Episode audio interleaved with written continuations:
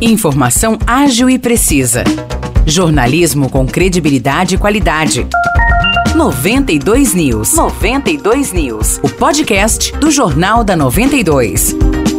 Olá pessoal, começa agora mais uma edição do podcast 92 News. Nicolas Santos falando por aqui, estou acompanhado de novo de Morrice Projan. Tudo bem, Morrice? E aí, Nicolas, tudo tranquilo? Vamos lá então para as notícias dessa quarta-feira. A gente começa falando que as investigações da Polícia Civil apontam que a morte de Rubens Jerônimo, de 63 anos, foi por causas naturais. Relembrando o caso, o corpo dele foi encontrado no último domingo em um terreno no Jardim Crepúsculo, aqui em São João da Boa Vista, conforme já citamos aqui no podcast. Pois é, Morrice, segundo o que foi apontado pela polícia, ele teria passado mal, caiu de um barranco e ficou no terreno por dias. O corpo estava em estado de decomposição quando foi encontrado. Rubens Jerônimo ficou desaparecido de quinta-feira até domingo, gerando grande angústia aos familiares. Vamos agora para Aguaí, porque está aberto o cadastro para os estudantes da cidade que necessitam do transporte escolar na zona urbana e rural para o ano de 2024, tanto na rede municipal e estadual de ensino. E o transporte será fornecido somente para alunos que residam a mais de 2 quilômetros de distância da escola e que estão matriculados. O formulário formulário para cadastro permanecerá aberto até o dia 31 de janeiro de 2024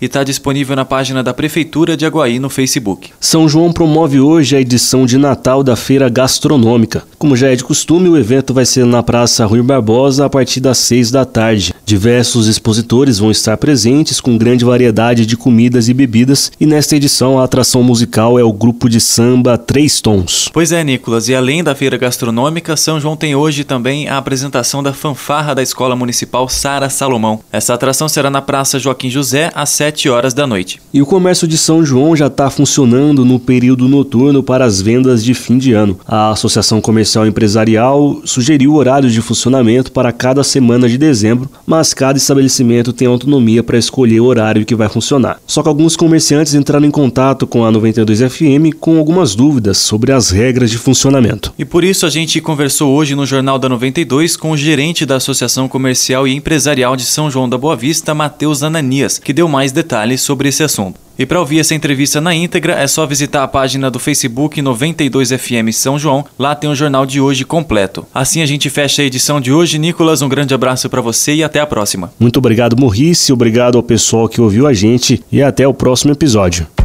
Para mais notícias de São João da Boa Vista e região, acesse 92fm São João.com.br ou siga 92FM São João nas redes sociais. 92